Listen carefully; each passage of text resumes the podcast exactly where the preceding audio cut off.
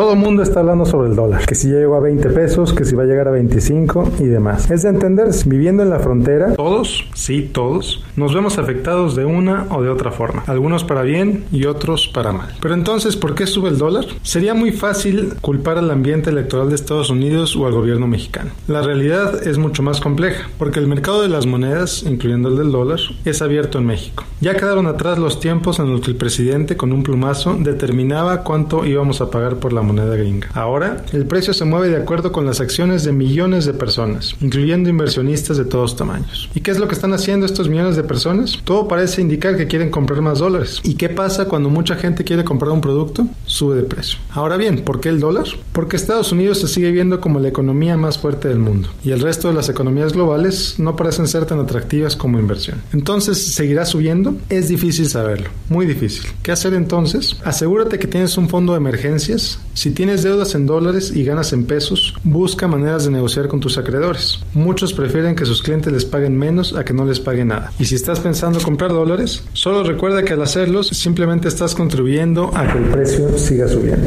Te invito a seguir con la conversación en mi página en Facebook, en facebook.com diagonal Miguel Gómez Consejero. Soy Miguel Gómez, consejero financiero para la cazuela.